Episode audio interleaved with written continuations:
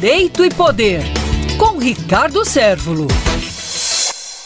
A questão da reforma administrativa no governo federal voltou a ser discutida, embora que mais uma vez ficou paralisada final da semana passada, início desta semana, e que a sociedade brasileira precisa cobrar, fazer uma reflexão e de forma contundente, respeitosa, mas contundente como exercício de cidadania, exigir que o Congresso Nacional se posicione nesse tema que é de importância ímpar para a eficiência do Estado brasileiro. E aí não vai nada contra o serviço público, contra uma classe de servidor público ou outra, mas tudo a favor da sociedade. A sociedade, por exemplo, não tolera mais privilégios inexplicáveis, privilégios que não guardam a mínima inteligência de ser, privilégios que destoam totalmente do interesse público, da essência republicana. Esse esses interesses de, por exemplo, intocabilidade de maus funcionários públicos.